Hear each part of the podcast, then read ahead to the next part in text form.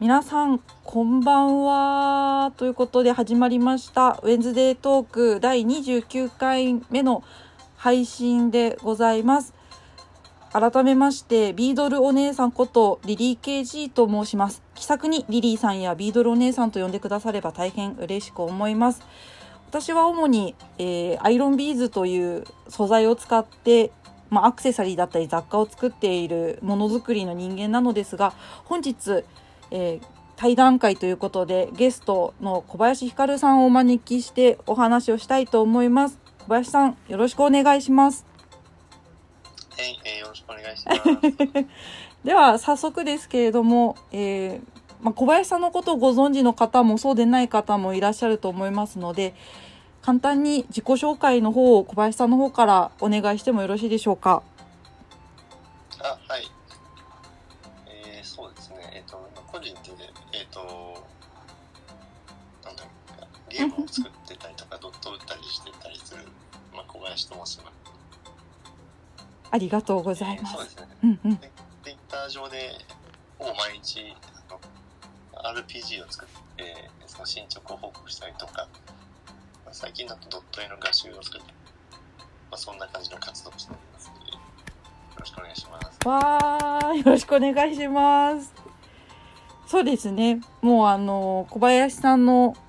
ツイートのタイムラインを見ていただければわかると思うんですけれども、ただいま、あの、ゲームを開発されて、ドットを打っているということで、画集も出されてということは情報を見ていただければわかると思いますので、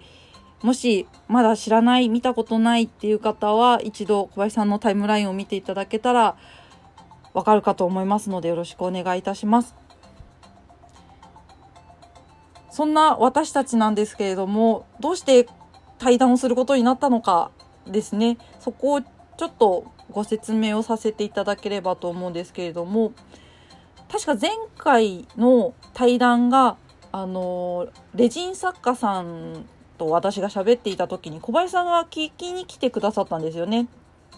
そうですね。はい。たまたま聞いてて、はい。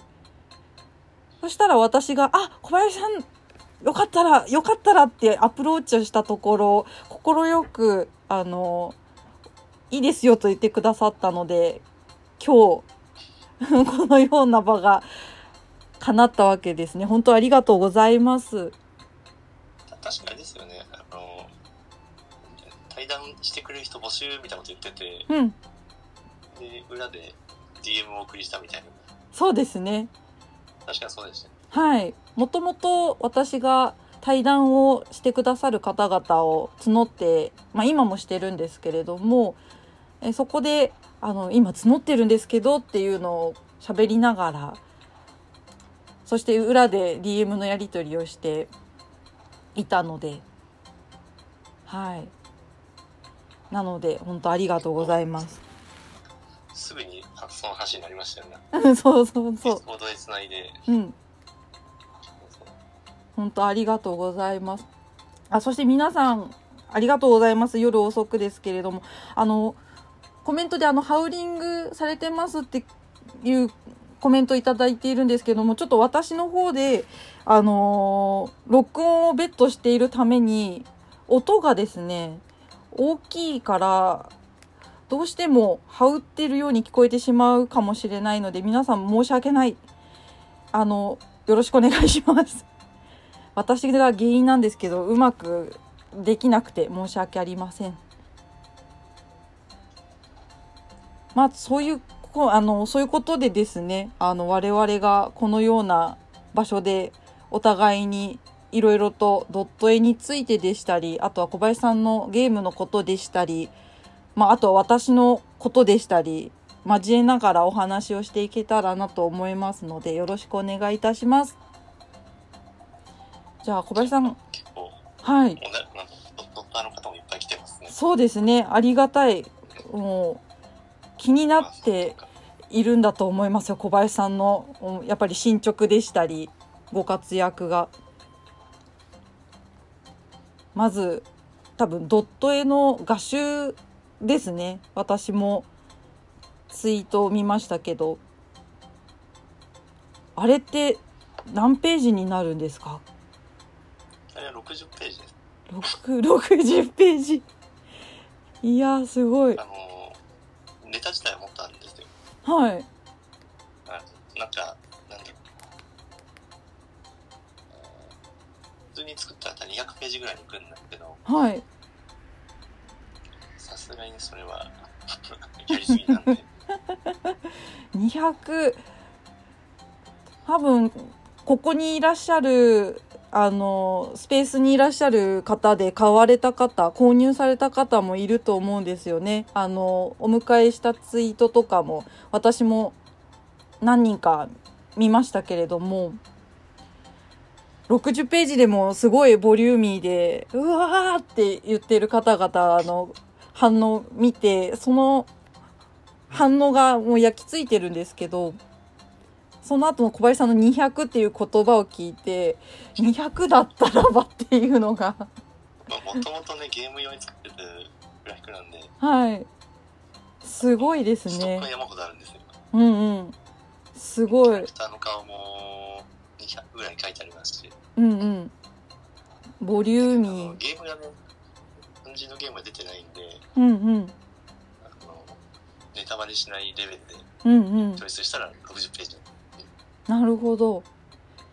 そしたらゲームを今その開発している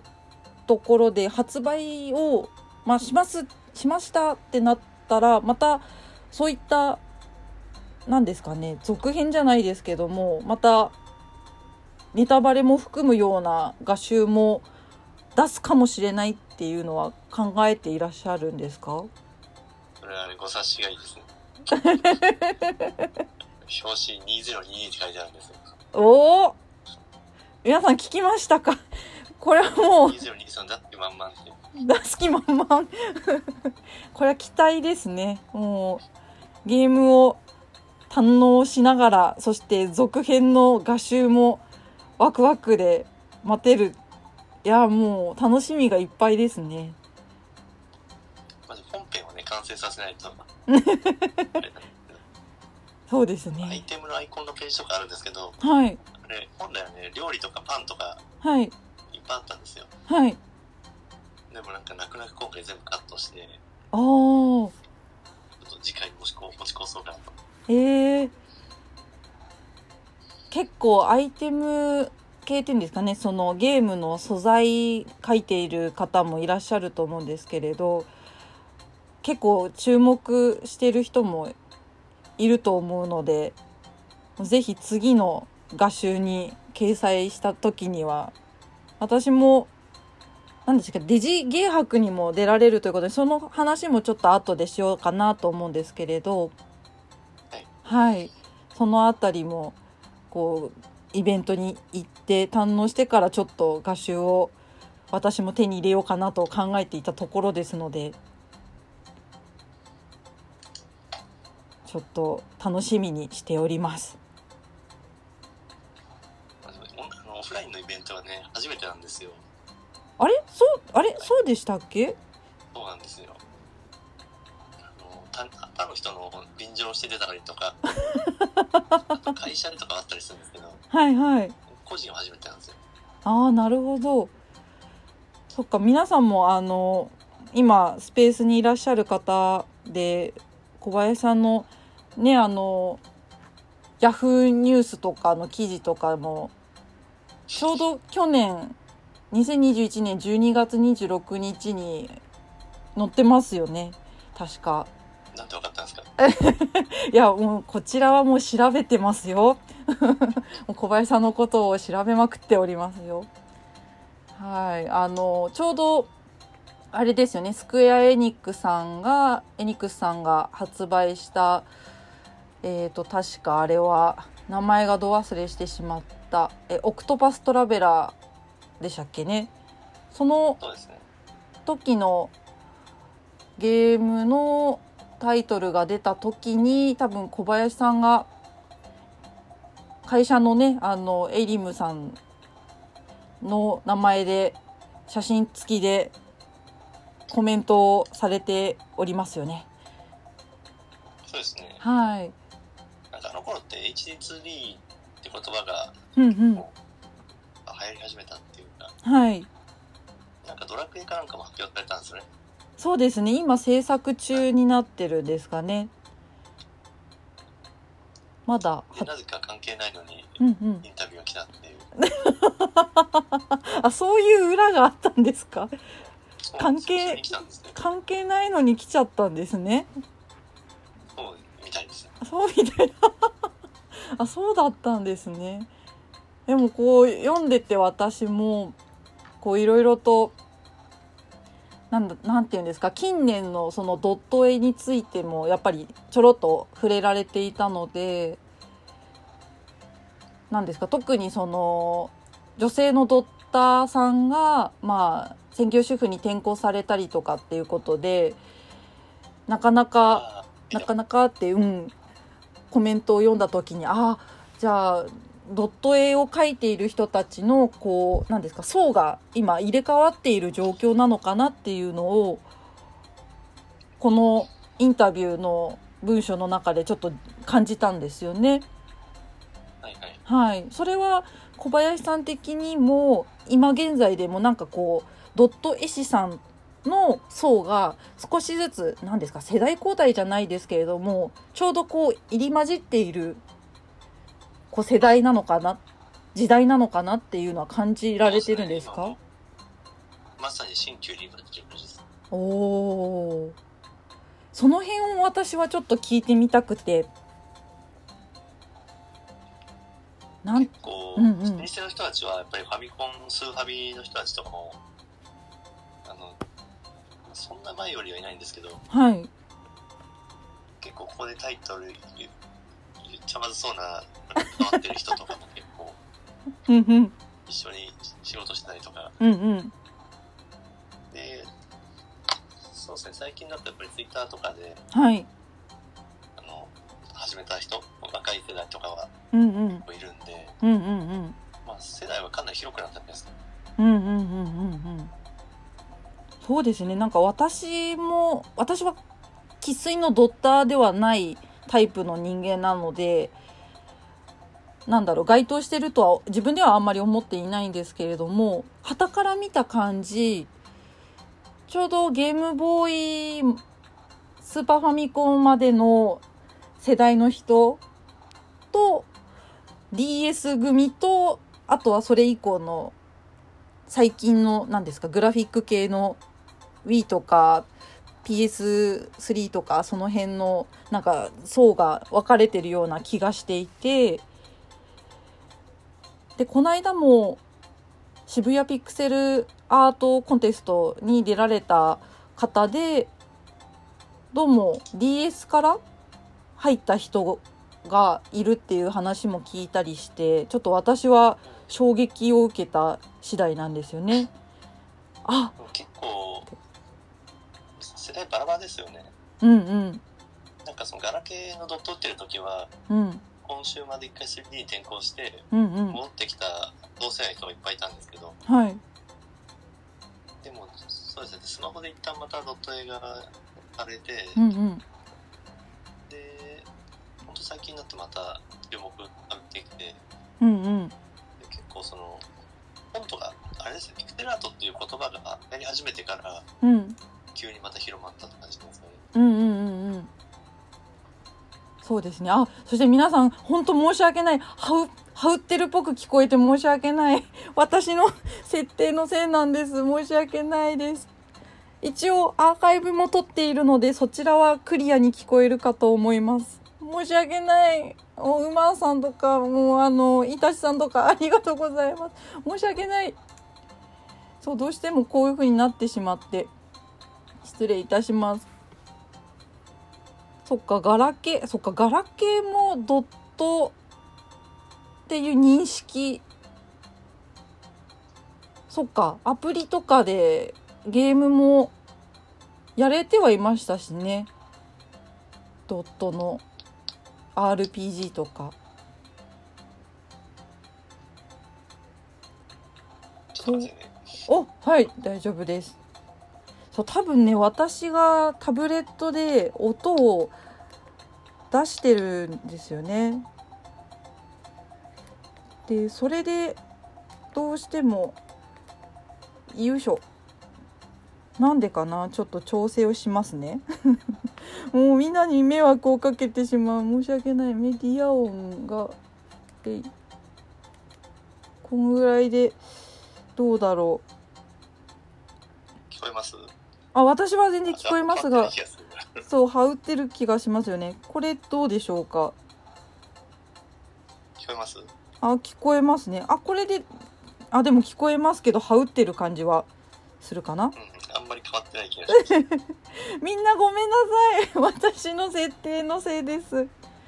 何卒、あの、ちょっと、我慢をしていただけたら大変嬉しく思います。申し訳ないです。うまく設定できたら良いんですが。じゃあちょっと話を、皆さんにちょっと、ちょっと、あの、申し訳ないと頭を下げながら喋らせていただきますと、小林さん的にはその今のその新旧のドット絵師さんたちがいるっていう、まあ、話がさっき出ましたけれどもはいはい。なんかその何ですかね今現在のその期待している部分とかってありますかちなみになんかこう新旧がこう入り混じってる時代っていうのはなかなかいろんな分野においてもないと思うんですよね。ないっていうかそあのあそうんまりうんなんだろう得る機会がないと思うんですけれどもまあ小林さん的には。結構自分たちの世代でうんうんあの表現なんかドドットじゃなくちゃできなかったっていうかうんあの制限したくてしてなかったうんうんうんあなのでうんうんあの頃ってその解像度とか色数とかもう限られてたじゃないですかはいで今ってそこはもう自由なので例えうんうんばドットにグラデーションかけるとかはいそういう表現が増えてるのは面白いですよねああなるほど数年前からのトレンドっていうかなんですけどうんうんあと一枚絵の人もいればアニメーションの人もいたりとかうんうんうん結構表現幅が広がってる広がってうんうんてで逆にそのお昔の PC の画面っぽい人とかはいなんだろう、まあ、解像とか表現方法とかもかなり幅広くなってる気がしててうんうんうんでなんだっけな自分の好きなゲームがあってうんはいごめんなさいねえーっとあバイナリーシンドロームっていうはゲーいムがありまして、はいこれそう昔の PC みたいなアドベンチャーゲームなんですけどじゃああれですかパソコすごいン若い人なんですよパソコンでゲームするタイプのやつですかえっとね全然関係ない人のゲームをここで発表する のどうかどうかと思うんですけどいやいやいや全然 OK です OK ですうんとねちょっとし待っててもらえたらあれあれ入るんでしたっけあ晴れます晴れます上にあのその方のツイートの右あたりに矢印マークがあるのでスペースに共有でポチッとしてもらえたら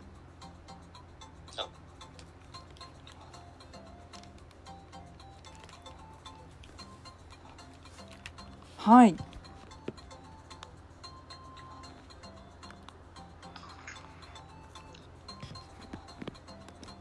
あそし聞こえてますはい、私は聞こえますが、今ちょっと、皆さん、あの、どうだろう。ヘッドホンをちょっと使ってやってみたので、ハウリングがなくなったのかなと思うんですが、いかがでしょうなんか聞こえなくなりましたもしかしてあ、よかったよかった。これなら多分大丈夫かなと思います。お手間かけました。皆さんすみません。で、えっと、小林さんの貼ってるやつですよね。それが、よいしょ。乗ればいいんですけど。ん私の声が聞こえなくなった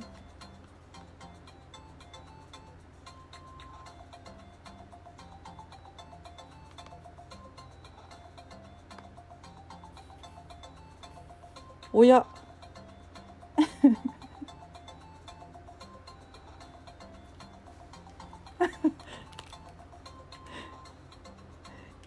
すいませんトラブル続きでやっぱり難しかった難しかったなかなか対応してたらお落ちてしまいました私も あ、やっぱり、なんか、ごめんなさい急失礼にいしなくまなしったたんで。失礼しました音がやっぱ消えてしまいましたあーシールさんもありがとうございます小林の声だけ聞こえました おーハプニング続き申し訳ない皆さんじゃあちょっとこのままでいきたいと思いますがその方の 小林さんの好きなゲームの方のそうですね、あの、バイナリーシンドロームっていう、さっきも話したけどなんですけど、はいで、このゲームのその絵作りが結構好きで、はいあの色数も抑えた PC のアドベンチャーゲームだったはいで、この人はデジゲン博で、常連のデジゲン博だったって、でうんうん結構好きだったんで挨拶しに行った。すごい若い人が作ってたんですけど、へえで、あ、いいなっていう、なんかもう、一周回ってるっていう感じうんうんなので、なんだろう。古い人が新しい表現をしたり、うん新しい人が古い表現をしたり、結構、うんうん本当に混ざってる感じうんうんうんで、ねなので、なんかすごい楽しいですよね。うんうじゃあんとか言ってねなんか挑戦的ですね皆さんその良さっていうところをなんていうのかなそれぞれがここは自分が好きだからとかいいと思って取り入れてるみたいなところをこう広げて自分のものにしてるっていうのが現れてるのが面白いなって思います。そうですね。うん、今お話にもあったデジ芸博ですけれども確か来月ですかね来月の13ですね。来月の11月の13日場所ってどこでしたっけ秋葉原の、はいえーなんだっけ、駅前の、えー、どう忘れちゃっ秋葉原あじゃあもし関東圏の皆さんはデジ芸博もしご興味ありましたらたあ、UDX です。おおじゃあ駅からそんなに遠くはないそうですね。うんうん駅からかなり近いビルで。うんうん多分今回もリフロアやるっていう。うんうんうんよかったじゃあ一番狭いスペ ースでやっております。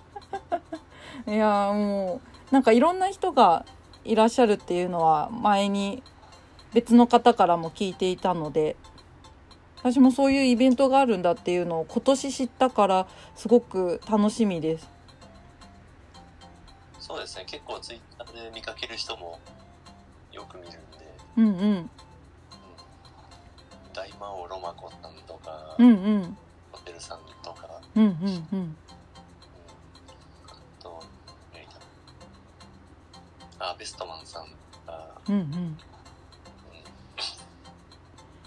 じゃあやったことない人も結構いるんでねああ楽しみなんですよねじゃあ小林さん的にもこうさっきそのなんだろう個人で出るのが、まあ、初めてっていうことでそういった方々とお会いするっていうのも一つの楽しみではあるということですね。今までってもうそのとして行っててうんうんであの目当ての人に挨拶できたんですけどはい。 でもツイッターとか見てるとよくあのあ遊び行ってましたっていう報告が結構多くて遊びに行ってました。なので出す側になった方がまあいいんじゃないかなってうんうんうんうん。なるほどな。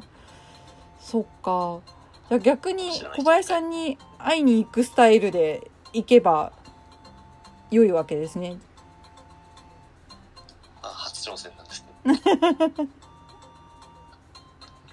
そっかなるほどいいですねちなみにそのデジゲー博ではその今開発中のゲームと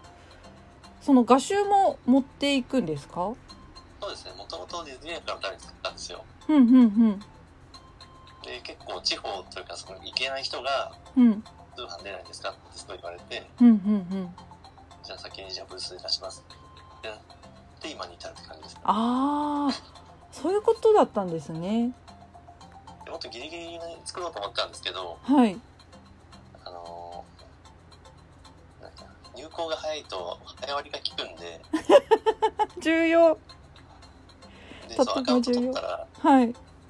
3週間以内に入稿したら割引って言われたんで 急いで作ったらあ思いのほか早くできちゃったいやさすがもう納期もちゃんと守ってしかも計画的に入稿されるっていうことは非常に大事ですよ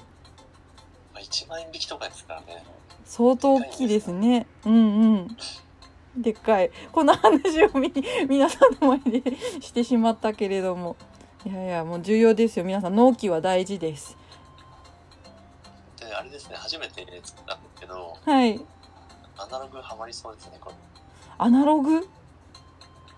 ああのはいデジタルじゃなくてアナログってはいはいアナログ普通にちょっとハマる予感がしておおじゃあそれはもうその画集もしかりですし、まあ、そういった、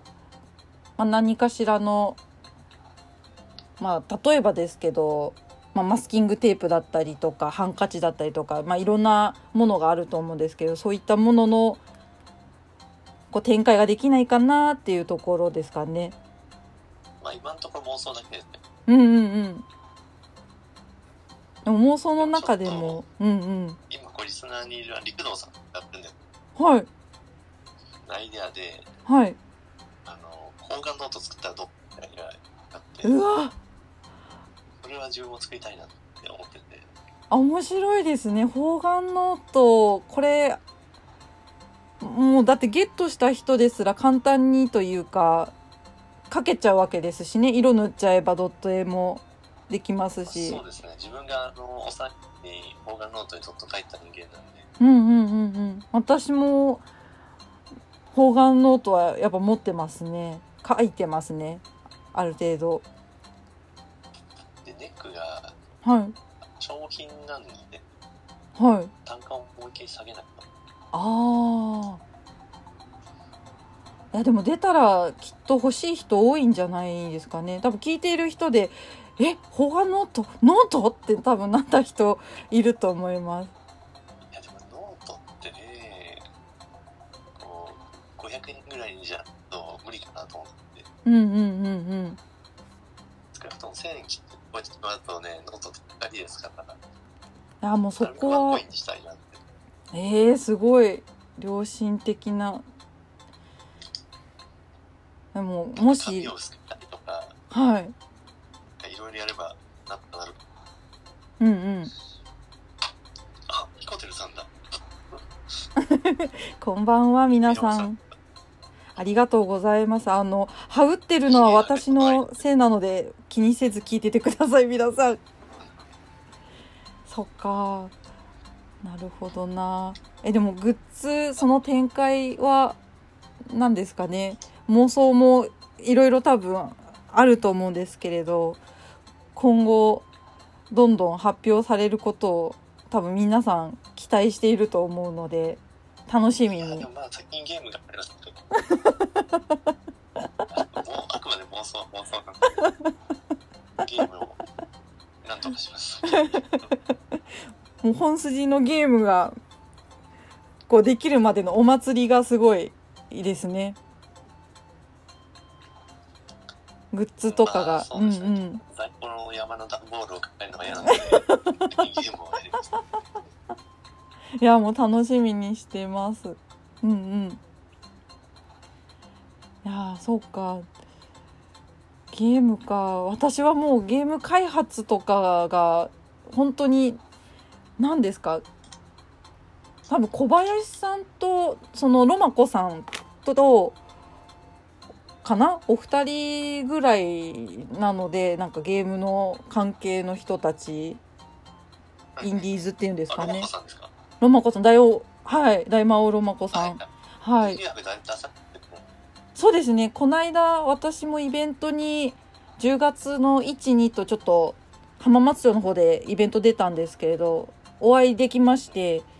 「出られますか?」って聞いたら「あ出ますよ」って言ってくださって「あじゃあお会いまたできるかもしれませんね」っていう話をしてたんですけれどもともこさんって、あの、東京ゲームダンジョンもうん確か出てた気が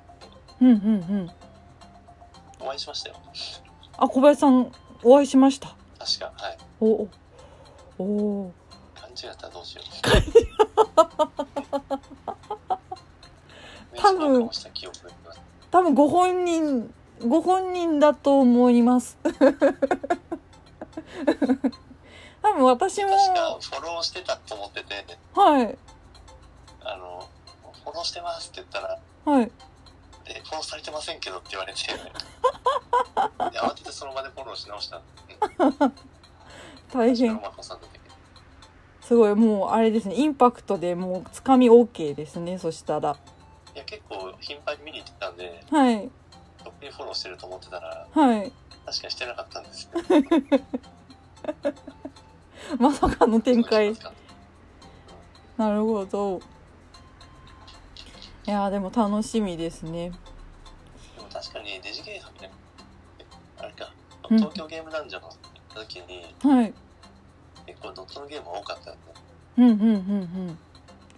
それこそやっぱりインディーズゲームはドット絵で構成されているものが昔に比べたら多い印象ではあるんですかまあそうですねすごい増えたってわけでもなくけどはい一定数はうんあと今回ねあれが多かったですよボクセルボクセルボクセルのゲームがへえ結構目立った。あそうなんでボクすセルねのシューティングとか、ボクセルのシューティングえー、面白いこう、5、6個は、えそんなにあるんですかそうですね。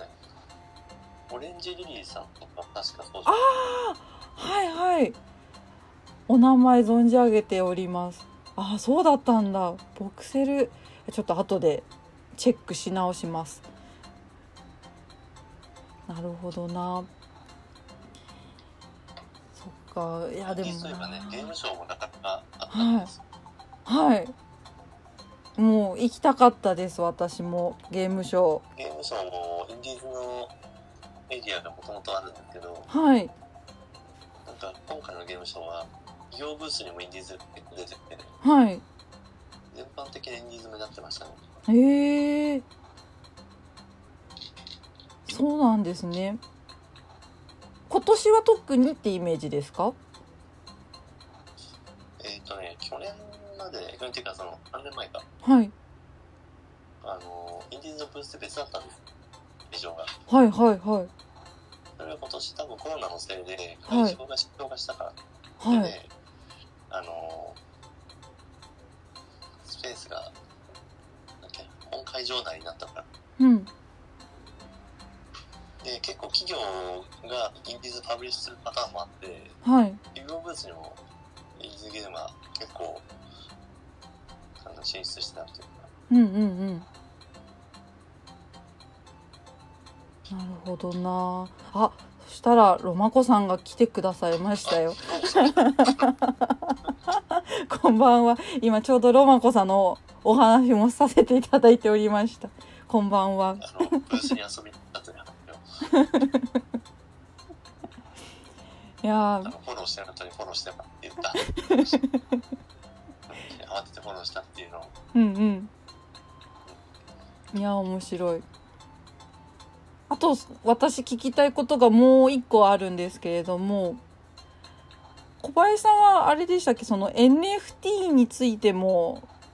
あれですか結構見てたりはしていますか？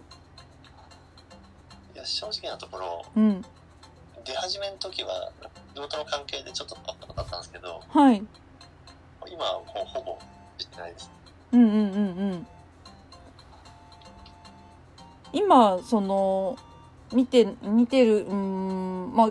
情報が入ってはくるとは思うんですよタイムラインとかでは。あそうですね、うん、そのあたりは小林さん的にはどう映ってるのかっていうところも聞いてみたいところですけれども。ああなるほど、うんうんえっと、自分ってこうアートとしてドットを描くよりもゲーム作るためにドットを描くってうんうん。毛色が違うかなっていうのはちょっと思いましたああなるほど。あんまり単発で描かないですよね、うんうんうんうん。うん、やっぱりそれゲーはムデータを作ってるに近いはあ、はあはあ、ゲーム本当にゲームを開発しているためにそのゲームのために書いているっていうこう目的がそっちになってるっていうところがあるってことですねアートじゃなくてそうですね、うんうんうんなるほどなるほどなんかよく誘われたもんではしたんですけどはいあのなんかアートとかそんな得意じゃないんで、うんうんうん、多分相性合わないなっていうかうんああ多分書いても売れないだろうなって、うんうんうなるほどん、な早々と撤退しましああそうだったんですね。いや結構いろいろな方々がでそれこそ共通のあのフォロワーさんでもあるぴょんさんも、たはいはいはいはい、活躍されてますけれどもなんか周りの人たちも少しずつ増えてきたり活動されたりとかしていたのでその点もお話が聞けたらなと思ったのでよかったです今聞けて。そうですね、うんうんなんだろうゲームデータを作る脳なんで勝手にうんうん意外と1枚書けって言われるのがうんうん、あんまり得意ではないと思ってましたねああそれこそ例えば食べ物のアイテムの素材を書くとかはい、マップチップ書くとかそういう感じになってくるんですかね。そうですねうんうん、なんかドットを書くのが好きっていうよりもゲーム作るのが好きなんですよねああなるほどなるほどそっちの本当に内部の方ですね。そうそうそうそうう、んうんうん。なるほどなんかな。作りたいゲームが明確なんではいはい。それありきでドットを書いてるみたいな感じですよねうんうん。そっかそこが別物っていうのがすごい私は今発見でした。なんかこう一緒の人だだろう漫画とか絵画みたいなもんだと思ってああ漫画たんで漫画家の人ってストーリーに絵を添えるために描いてるじゃんはいでも画家って絵そのものを描いてるじゃんはいで自分は漫画家の方だと思ってるんだよはあなるほどめちゃめちゃわかりやすかったです今なるほどな画家じゃなくて漫画家の方なんですねタイプ的にの聞いて言えばうんうんなるほどなあそして結構たくさんの人がいらっしゃっているので、えーちょっとアナウンスだけ入れますとちょっと羽打ってるように聞こえるのは私の あのいらっしゃるじゃない私の設定のせいなのであのちょっと寛容に聞いてもらえたら嬉しく思いますあの後でちょっと直しますのでおまあのい一部はお待ちくださいませ よろしくお願いしまいすやこれそうそうたるメンバー来てますよそうですねもうありがたいです本当に皆様駆けつけてくださったのはきっと小林さんと対談をするっていうのを告知したからですねいやキノさんとかもねめっちゃお世話になっててうんうありがとうんございます、うんうんうんねひねぶさんもいつもお世話になってうんうんいやー素晴らしい他にもあ方々がうんうんいやーありがとうございます本当に あとはそうですねまあ今ちょうど30分40分ぐらいお話をした感じにはなるんですけれどもどうでしょう小林さん的になんかそのアナログにははまりそうだって先ほどお話ししていましたけれどもそのなんだろう私も結構どちらかというとデジタルじゃなくてアナログ人間なのでなんか小林さんから見たそのアナログ側の、まあ、私とかどう映ってるのかっていうのもちょっと気になるんですけれどはいはおい。こがましくもちょっと聞いてみてもいいですかあの、昔、3年前ぐらいに、はいあの、ピクセルアートパークっていうのがあったんですよ。はい存じ上げておりま秋す葉原でイベントやったんです。はい PAP と言われているああアナログとデジタルの融合だったんですよね、イベントが。うんうんで、あれが結構アナログいいなって、私の表現として。はいなので結構、なんだろう。とトイレとかどうっていうよりは、アナログの表現はすごい好きです。うんうんうんななんだろうな。ドット絵に縛る気はあまりないっていうのが僕はもともと。うんうんうんドット絵に手段でしかないので、うんうんうんうんなななんだろうな。ドット絵の延長にアイロンビーズとかとはあんまり思ってなくて、アイロンビーズはアイロンビーズで良さがあるっていうのが、はいうんうんうん。なるほどなるほど前にあの、ゲーム、フル画面の解像度のやつを、ものすごいでかい、うやってるん人いるじゃないですか。うんうんいますいますとかすごいですね。うん、もう何ももうわーって私も見つめてることしかできなくてね、あれ一個ずれたら大変ですよね。いやもう本当にどうなってるんだろうって私も思っているぐらいなので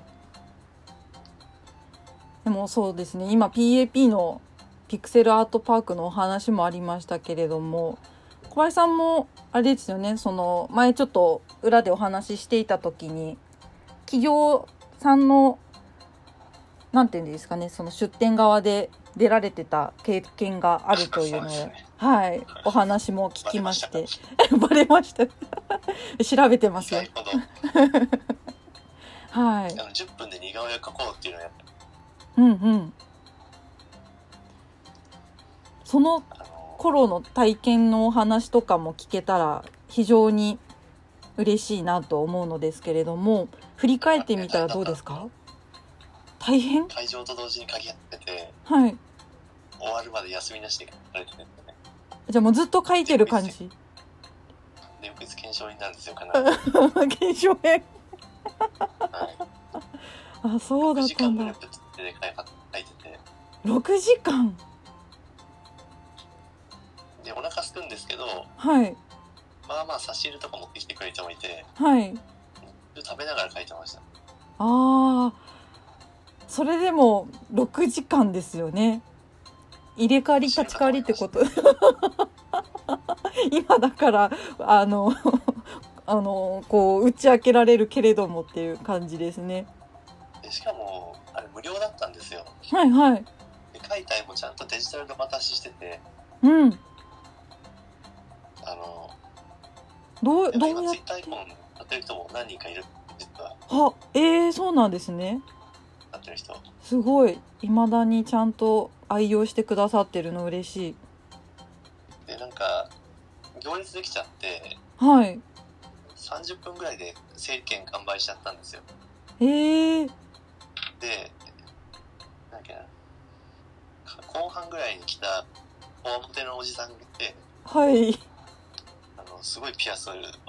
うんうん数をつけてる人がいて、はで、俺の似顔絵描いてよって言われたんですけど、いうん整理券も終わっちゃってんでって言ったら、無料にするからだろって怒られたんですよ。 まさかの、まさか怒られたんですか怒られましたね。よくわかんないけ どそんな、そうだったんですね。そうあの面白か。かったですよ。いやー、すごい貴重な体験ですよね。誰しもが、例えばですね、はい、あの似顔絵描いてる時に、はい、近くのブースが、あの、ミスタードットマンっていう、はいお亡くお亡くなりになっちゃったはい、小野さん、小野さんです。はい、うんうん、が似顔絵描いてよってきて、はい、で、描いて差し上げて、はい、一緒に記念写真も撮ったんですけど、はい。あの後一回やっては亡くなってしまったんで、ああ、そうだっあれたはんちょだっと。ショックで。はい。ああ。でも、すごい、貴重は本当に貴重ですね。そのタイミングがなかったら、そうでしたね。うん。そうだったんだ。そんなお話があったとはえでも整理券も実はその記事もねえ記事あ探すと出てくるあそうなんですかあじゃあ皆さんあの確かに小林さんと小野さんのお名前であの 検索をしてみてもらえたら見つかるかもしれませんぜひぜひお時間ありましたら調べてみてくださいえー、でも30分で整理券なくなっちゃうってすごいですねあの1年目はあのそこまでじゃなかったけどはい1年目で書けなかった人が翌あ々年かなーはいあの悔しくてなんかは会場前から並んでましたいへえ最後のはい検索し PAP てみて出てこないなって何年でしたっけ19年とかですかねえー確かと19年の時は私もお客さんであの外で並んでました18年も並んでたかなロシアかえらあのすごい有名なドタ方が来たんです、その頃はいはいわかりました行ってますね私、うん、めちゃくちゃ行列できてたんですよねうんうんうん行きたかったんですけどはい出店側だったら行けなかった んですけどあそれ出店側の辛さですねそれはそうなんですよあー時間がないと行かれないっていう悔しくもっていうで確かあの年は海外から3人ぐらい乗った乗ってたんですよね確かうんうんううんえちなみにちょっと PAP の裏側をお聞きできればいいんですけどうんちょっと難しければあのノーコメントって言ってもらえればいいんですがそのゲームのインディーズの方々とグッズの方々と、まあ、チップチューン音楽の方々とこう、まあ、部門があったと思うんですよね。割となんていうの区画というか、はい、住み分け的にあとドット絵師さんたちとかのメインのところがあったと思うんですけれど全体的にこうなんかご挨拶じゃないですけど交流みたいなところはこう飛び越えて交流はされてたりするんですかんえっとね初年度の時は自分も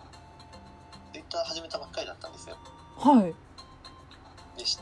知り合いのとこからとほんと少なくてはいでその後に結構知り合ったんでうんうんで2回目2回目でそれなりに知り合い結構そのピクセルアートっていう言葉がうんうんあの流行り始めた時にはいななんだろうな自分乗り遅れたんですよねぶっちゃけ乗り遅れたはえっとドット絵師はずっと書いてたんですけどあはあの SNS の活動してなかったんでああー発信面でってことですねそうそうそううんうんなだるほど PAP もうんうん今思えば結構な有名なドッターの方いたんですけどうんうん正直一部の方しかわからなかったんですよねああなるほどなるほどじゃああんまり小林さん当時の小林さんはピンと来る人と来ない人がいらっしゃったっていう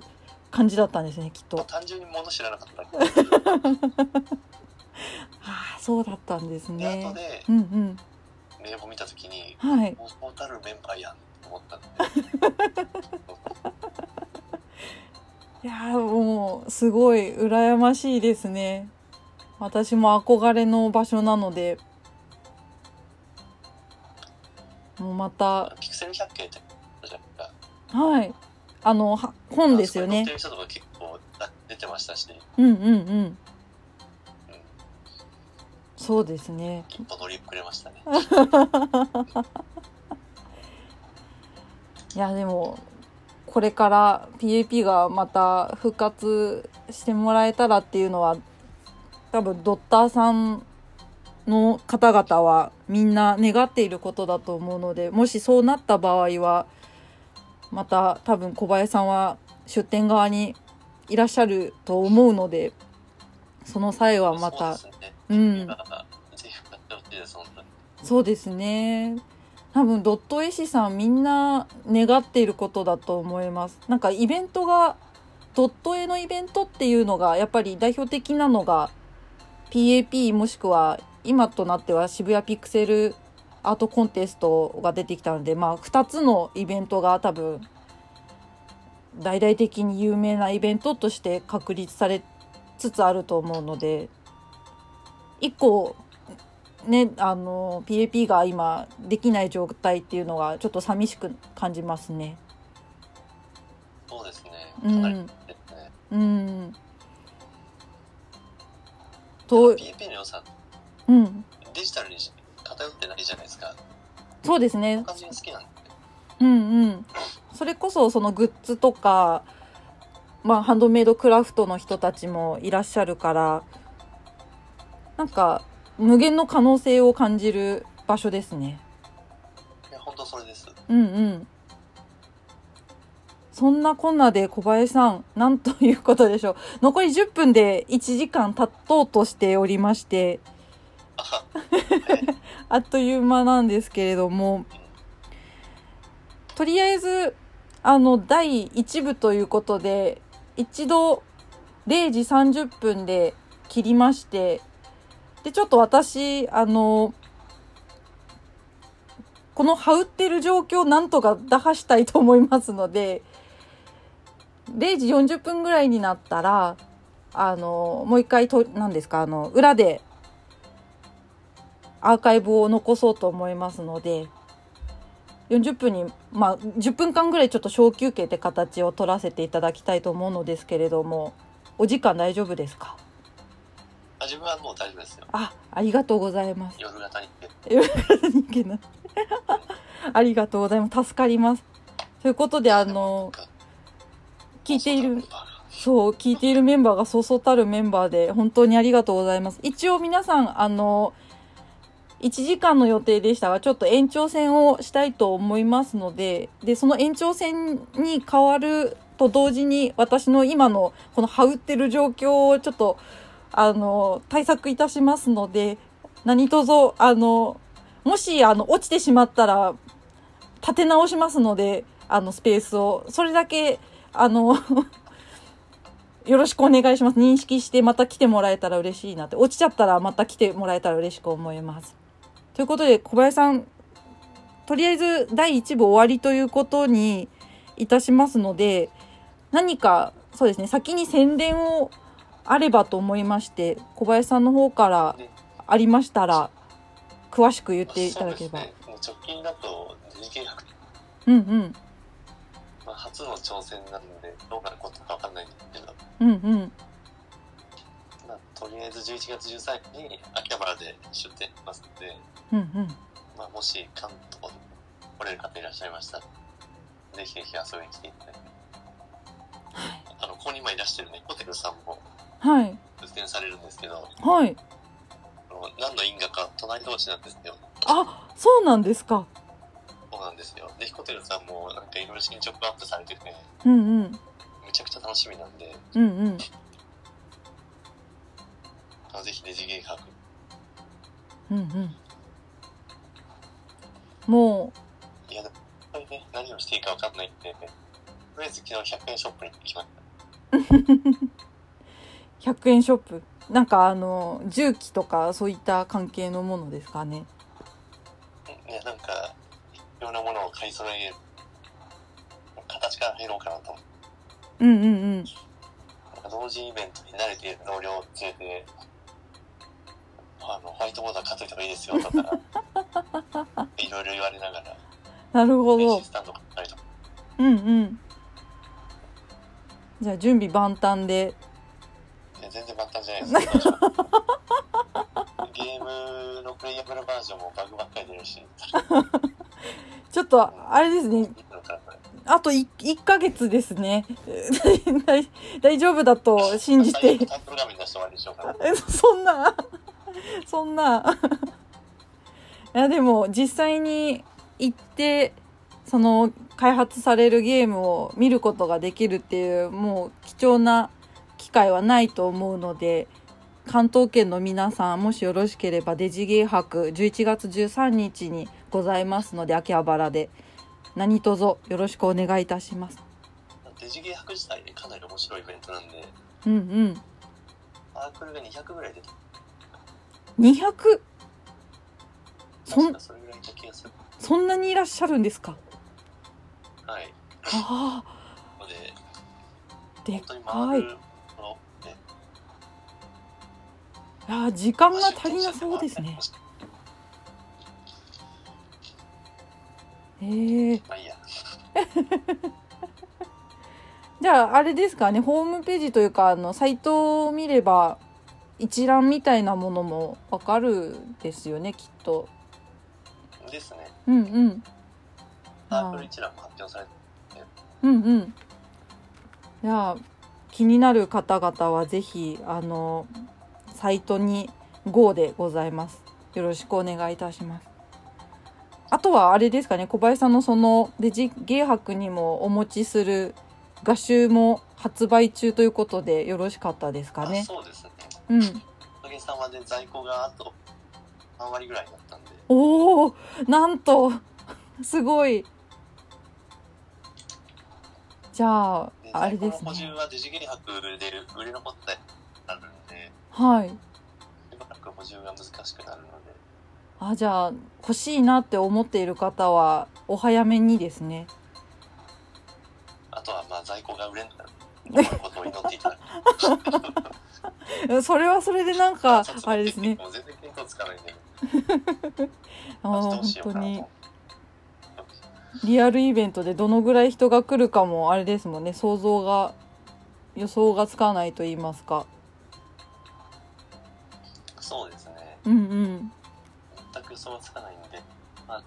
気持ちを多めに持っていこうとは思ってうんうんうんいや楽しみですねいやありがとうございますでは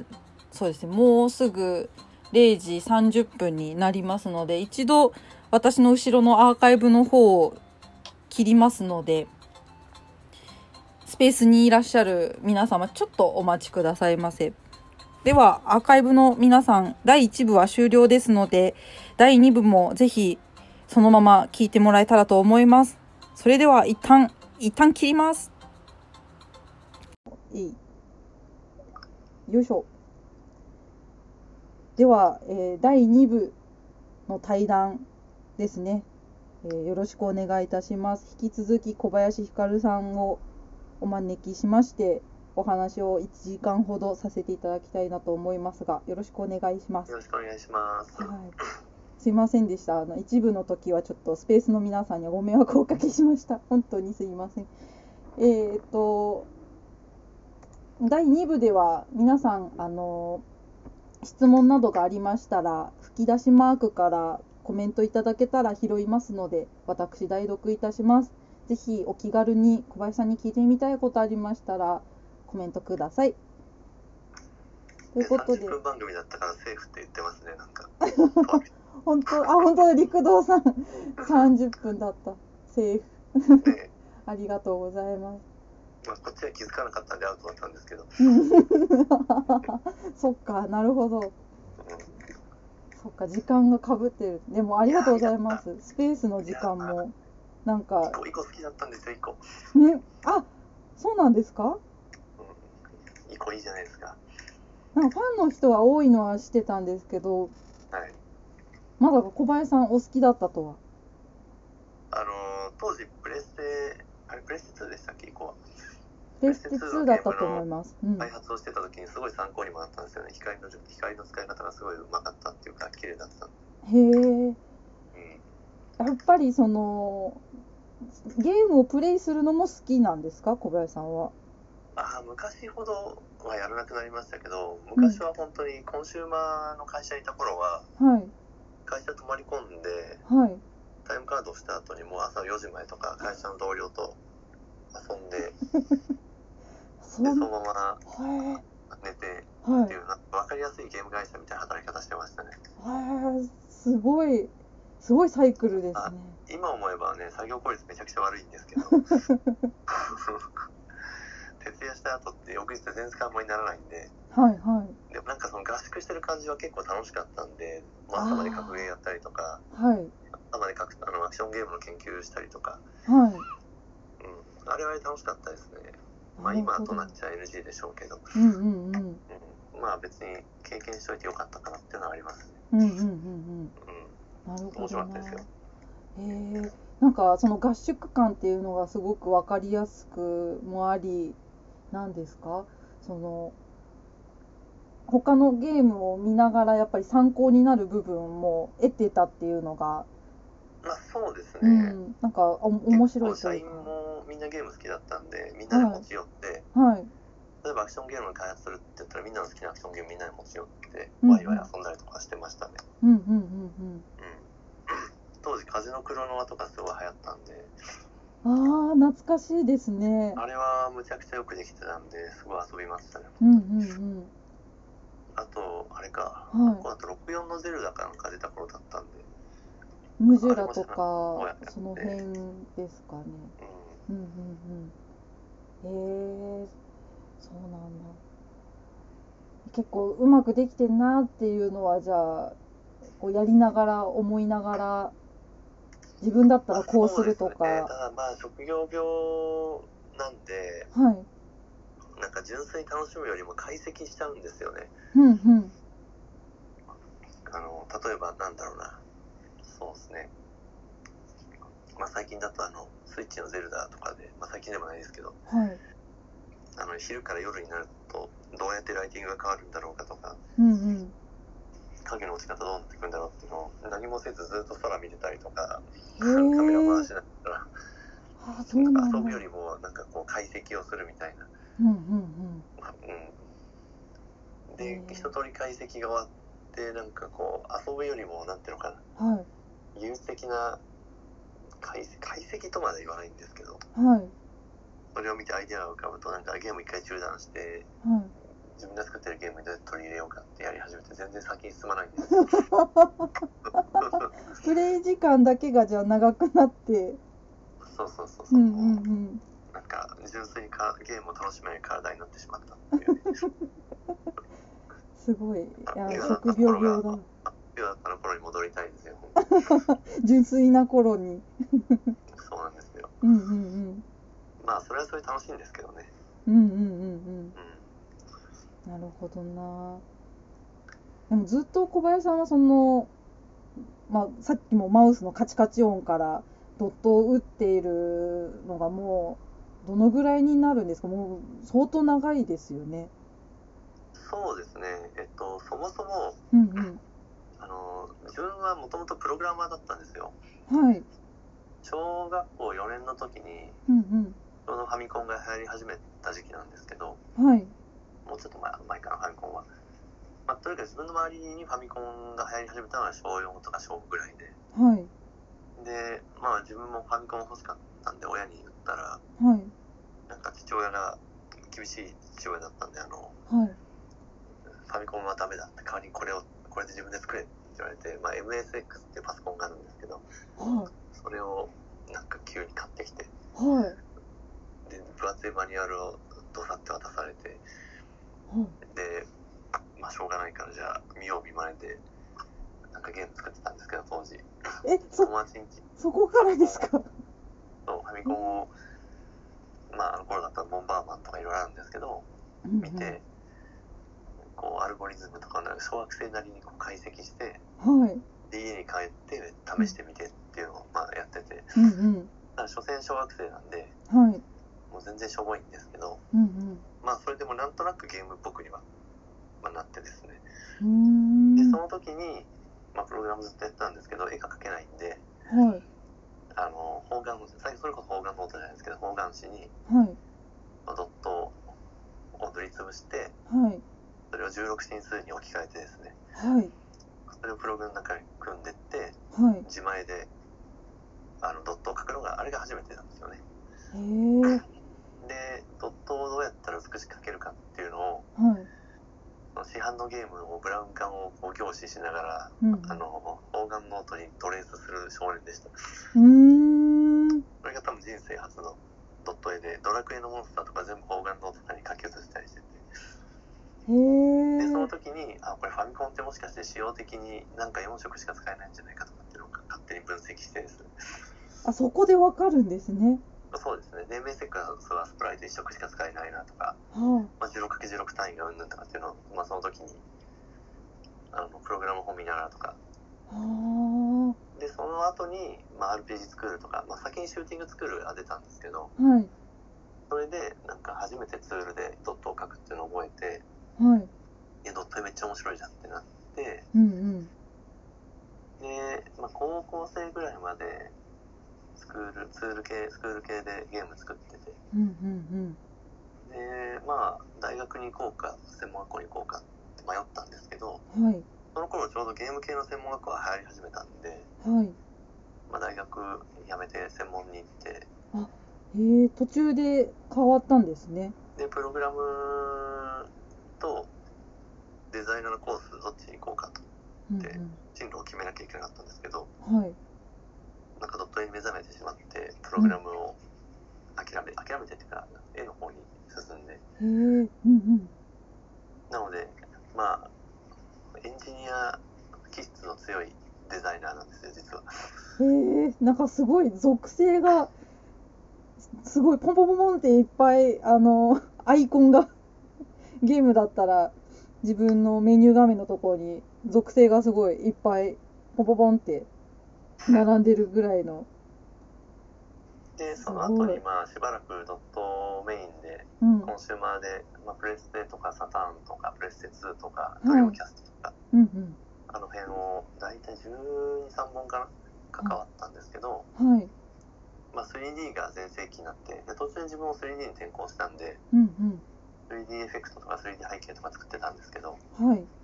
でその頃にガラケーのゲームが流行り始めてはいでガラケーまさにドットゲームだったりとかうん容量制限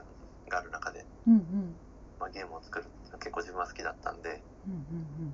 でガラケーこれから来るなと思ったんではい転校して、でそうですねでとあるガラケーのゲームメーカーにうんうんうん転職してそこで100本ぐらい関わってうんおおで自分が書いた企画書が通っちゃってはいで自分発信の企画がそれで7本ぐらいうんうん出たんではい一時期プランナーに転職したんですよすごいなんか天候が天候すごいですね。でプランナー時代は7本ぐらい RPG が6本とかなそのうちはで RPG はもう自分の企画だったんでい。うんうん。自分でデータベース組んでパラメータも打ってうんでそれはもう RPG 作るとかに慣れてたんでうん。はい。自分でバランス調整してデバッグもしてみたいなことやってへえ。てでまたデザインに戻るみたいなへえ。すごいいろんなことを経験されて今にこう落ち着いてまあそうですねですよでもね今。思えばプランナーが一番楽しかったかもしれないですねああそうなんですね。まあゲーム作ってるのもまあ絵描くのも楽しいんですけどは絵を切る方が好きかもしれないなっていうのは思っててい。うんうんうんで今作ってる RPG もまあ絵描くのももちろん楽しいんですけどうん。うんなんか新しい仕様が浮かんだ時はめっちゃテンション上がるって感じでうん。うん。あ自分はもしかしてプランナーなのかもしれないなって最近は思ってますうーん。なるほそうなんですよだからさっき NFT のくだりもあったと思うんですけどど。はい。それもあって実は NFT っていうよりはゲーム作りの方だなっていうのはそこにつながってくるんですよね、ああすごい伏線回収だ。うんうん。そうですねアートよりもゲーム作りメインなんですよ自分結構うんうんうんうん。なるほどな。そっかそっか。アート系じゃなく、そのアートの要素が強い NFT ではなくってところですね。そうですね、うんうんエセエセドッターですエセドッターそなんでそんなそんな そんないやいやいプラやン。ナーですよいプやラでもナね剣道っ起た。ほ業が勝手に決まった時とかすごい気持ちいいんですよねう。そうあこれ割りながらいい仕様じゃんとか思った時はテンション上がるんでうんうんうん。へえ。今作った RPG も、はいまあ、ちょいちょいいい仕様がうんうん。来た時とかもうすぐ実装してはい。すぐテストしてみたいな感じなんですけど、うんうんうん。うえ、そもそもの話で申し訳ないんですけれども今その開発しているゲームっていうのは小林さん以外にも携わってる方は複数人いらっしゃるってことでそうですね、これまもともと、あのー勉強、なんだっけ、若手のはいランナーと、はいあとイラストレーターの、その、仕事幅を増やすために、はい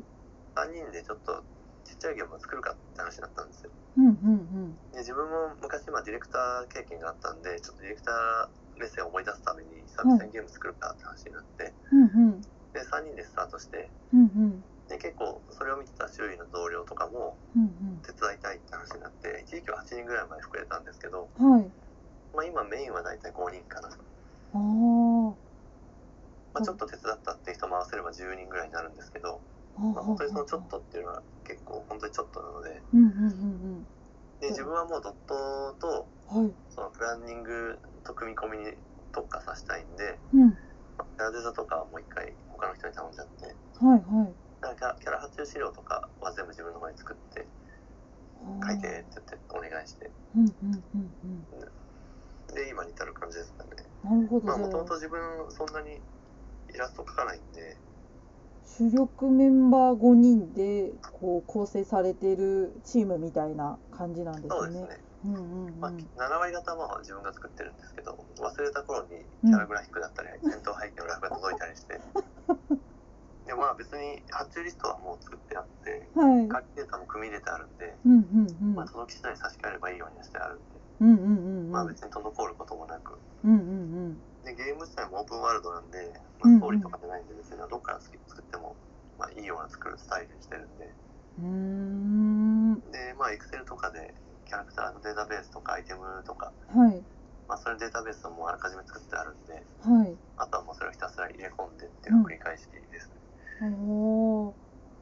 すごい。こんな貴重な話は、多分今ここに聞いている方々も、輝かしい、こう目を輝かせながら聞いているんじゃないでしょうか。こいやでんもな、ね、この一部実はあれなんですよ。うん。あの、3回目なんですよ、同じものを作って。 3回目。前の2回頓挫してるんですよ。え全く同じゲームを作ってて。そうなんですかあの、腕が至らず。あら、はやっぱデータ量が多いんで、いはい。それをバランスよく作っていくって構成する能力とか、やっぱ当時なかったので、うんうん。夢ばっかり広げて、うん2回頓挫して、1回目はその RPG 作る2000で作ってて、その次が、あ、その次もまた2000で作ったのか。うんうん。うん、今の本当に1割も満たないところで挫折して、へえで久ー、々に MZ、RP 作る MZ っていうのを買って、はい。でデータコンパートから化しようかなと思ったんですけど、うん、まあ、一層も一から作るかと思って、うんうん。過去の仕様を思い出しながら作って、今に至る感じなんで、えー、あ、そうだったんですなので、急ね。にここまで来たっていうよりは、うん、ああの、2作品分の屍の上に泣いちゃっているゲームなんですよ。あー、そうか、そんな苦労が。いや、大変でしたよ。いや、いや、特に大変一です回目はよね。うん。 1回目は2年半ぐらいかけて作ってて、年ありましたから。えー、でまうんああれから経験積んで、はい。まあ、データの作りとかを先に構築してから着手したんで、うんうん。まあ、あまりなんだろうな行き詰まることもなくうんうん。ただし物量だけはやたらあるんで、うんうん。まあ一個ずつ作っていくかみたいな、まあ、そうんんな感じですよね、うんうんうんうん。うんいや、でも、約2年が、こう、なくなっちゃったっていうのは、まあそうですねまあ無謀なことやってたなと思いますうね、ん、正直辛い思い。まあ今も無謀なんで すけど正直言っていや、すごい、本当にすたごだい。今はもう作るものはもう全部リスト化されてひたすらもう埋めていくだけなんでうんうんうんうん。迷いはないんですよねほぼうんうん。まあ、本本当当に1に日。が32時間あればいいだけの話で、誰もが願うあれですね一日もうちょっと伸びてほしい欲ですねそうですね、うんうんちょっと精神と時のなんちゃらを、うん、お願いしたいですね本当にそう実現あの実現してほしいだから本当に今は時間だけが欲しいって感じですから、うんうんうんうんうなるほどなそん、結んな構リストとデータベース作るの好きなんですよ昔からほうほうほもうエクセルに必要なダンジョンとか必要な街とかずらーってこう書いてあってうんうんで ID 振ってうんうんで内容詰めてとかうんっていうのを結構 RP スクールに着手、うんまあ、半分作りながらですけどはデータベースばっかりいじってる時期っていうのはずっとあって、いうんまあ、なのであの、まあ、よくよく続きますねって言われてるんですけ ど、まあ、過去に作文の屍とはいそこから反省したデータベース作りに時間かけてるんではいあの、まあ、手は止まらないで済んではいるって感じですかね。うんうんうんうんうんなるほどなあとちょっと聞きたいことがあれなんだっけなあったんですけどそんな小林さんが思うそのまあドット絵がそのアートじゃなくてそのゲーム開発寄りの要素としてこう作られてると思うんですけれども、はいその小林さんの中でそのドットを打つっていうことについてちょっともうちょっと深く聞きたいことがあって、はいなんかこう気をつけてることって、まあ、簡単に言っちゃうとそそういう質問になってしまうんですけれどもうんうんなんかこうドット絵を打つ上で小林さん的になんかここをなんか気をつけているんだよねというかちょっとしたこうスパイスを入れてるんだよねみたいなこととかってあったりしますかドットにって気をつけてるっていうのはあんまないんですけどはいゲームを作ってる時ははいそのなんだろうな今回自分が作ってるゲームって RPG なんですけど、うんまあ、だだっ広いんですようんはいなのでなんだろうこう例えば、まあオープンワールドを作ってるんですけど街が99個あるんですよ世界うんうんで1個たりとも使い回さないって決めてるんですよね要は99個分の文化を考えようと思っててうんおおでもともと世界地図見るのとか文世界遺産見るのとか好きなんで、はいまあ、それの美味しい村とか町を99個探してきてはリいストアップしてるんですけど、うんうんで使い回さず全部一から作ろうって決めててうーん、すごい。でもう時間はかけようって決めてたんではい。もう流用はこう極力しないっていうのが今回の自分の中であ、じゃあもうほん。例えばモンスターをは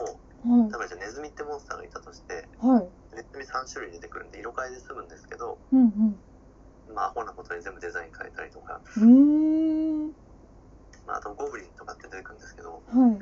持ってる武器が剣とか槍とか変わるんで別に色変えとかでも十分だったんですけど、うんまあ、全部ポーズ変えてみようとかうん。うーん。あのー本業でゲーム作ってるとそういうことできないじゃないですかそうですね、納なかな期とか。か予算都合とかうんうんで本業って基本的に縛りが現あの前提なんでうん。うんうん。納期のためとか、ね、予算のためとかうんうんうなんでプライベートぐらいはあの本業でやったら怒られることをやろうって決めてるんですよねん。うーん。それはもう、その、今だからできることをしようみたいな、あそうそうそうそうチャレンジみたいな。あのプロじゃプロじゃプロじゃないっていうかなんていうか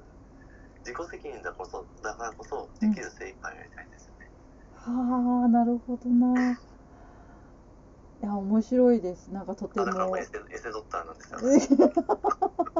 いやいや、エセかどうかはちょっとそこは、そこは、いいややいいや。や、アはイい、コンとかもはい、別に剣のアイコンとか色変えれば別にいくらでもいいんですけど、はい。なんか全部デザイン変えたいなと思って使い回さず変えてたりとか。でそれも本業でやったら絶対怒られるんですけど、うんうん、まあ、自己責任だからいいよねって自分に言い聞かせてうんうんだからあのーまあ、さっきまでいらっしゃった馬さんとかもよく言ってるんですけどうんうん、はい。完成完成のタイミングを自分で決めれるのがインディーズのいいとこだと思ってるんですよはあ、なるほどな。なんだったら別に完成しなくてもいいわけですよ極論ねうんうんうんでそこでその辺で馬さんと話が合うんですけどまうんうあん文字通り馬が合うって感じなんですけどこれ3回ぐらい言ってるんですけどうん。ぐらい言ってあ、馬さんがいらっしゃればな。ねあ、よかった。全くねちょっとキャラってあれなんですけどうんうんそうそうそうで馬さんとそこはすごい価値観があってうん。はい。で結局自分の作りたいものがインディーズだよねっていうのはよく2人で話しててうんうんなので、まあ、ドット絵のこだわりっていうよりは、まあ、やりたいことだから、だからよくね、ここにいると、ここここにいる方では、あんまりいないか。うんうんあの、まあ、スクール界隈の方々とよくツイキャスとかで話すんですけど、はい。ターゲットユーザーって自分だよねって話よくしてるんですよね。へえ。え、だってインディーズなんだから、別に商業じゃないんで、はい。お客さんのためにもちろんお客さんに届けってお金出してもらう以上いいものを作りたいんですけど、うんまあ、何より自分が楽しくなきゃダメだよねって話をよくしてて、うん。ういーや別にん。自分の性癖丸出しとかでも全然いいと思ってるんですよ。うんうんうんだってね、あの全部自己責任なんで。うん。うんうんうんうで、それん。は自分も結構同じで、はい。だからこのゲームって結構期待してくれてる人多いのは嬉しいんですけど、はい。もうド M が遊ぶゲームなんですよ。だって武器、防具合わせて2000種類とかあるんですよ。いやも正気の沙汰じゃないんですよね、正気の時って。うすごいもうでコもレコンクタプ条ー件ががもう本当にド M で、はいあの、なんだろうな。とあるキャラクターのレベルを99にして、はいで、その、なんだっけな。このゲームね、あの、別荘を買うことができるんですよ。ほうで、別荘を買うと、ポストが設置されて、はいで、ポストにランダムで手紙が届くんですよね。うんで今まで仲良くなったキャラクターから連絡手紙が届くんですけどうんへえその仲間のレベルが99にならないと届かない文面の手紙っていうのは存在しておおしかもその手紙が選出される確率ってーは350人キャラクターがいるんで350分の1だったりするんで天文学的数字なんですよでその手紙にしか添付されてこないいはいレアアイテムっていう一点物があったりしてそのアイテムを手に入れるためにどんだけ遊ばなきゃいけないんだやり込み要素っていう言葉ではとどまらないやり込みやりそうそうそうそうそうあのこれ絶対クソゲーだって言われるよう な高難易度なアイテム入手手段とかも入っててへえうでもん自分はそれ大好きなんですようんうんうんで別にそれで星1がついても構わないと思っててうんうんうんうんあのだって自分が作りたいんだもんっていうそ ういう感じなんですよいやもう果たしてこれをもう全てを攻略する人が現れたならばもうぜひ小林さんにやりましたってあそうそうそう連絡してほしいですねアイテムコンプした人は変態だと思います変態かチーターかどっちかだと思うんですけどすごいなそんな内容だったとはあそそうでしすてよだからこれね皆さんにねこれ聞いてる皆さんに言っておきますけど、うんあの覚悟しといた方がいいと思います正直言ってあの 時代の逆行をしてるんですよはいあの、うんうんファストトラベルとかも最低限しかないですしあああじゃのあ北から南に行くんだったら歩けっていうそういうゲームなんですよああじゃあもうあの頃のゲームみたいな本当あにそうですね、うんでまさにこのゲームのキャッチフレーズなんか考えようって話をちょっと同僚としててうんどういうか制作仲間とうんうんであの頃の RPG とかってどうだろうとかねうんうんうん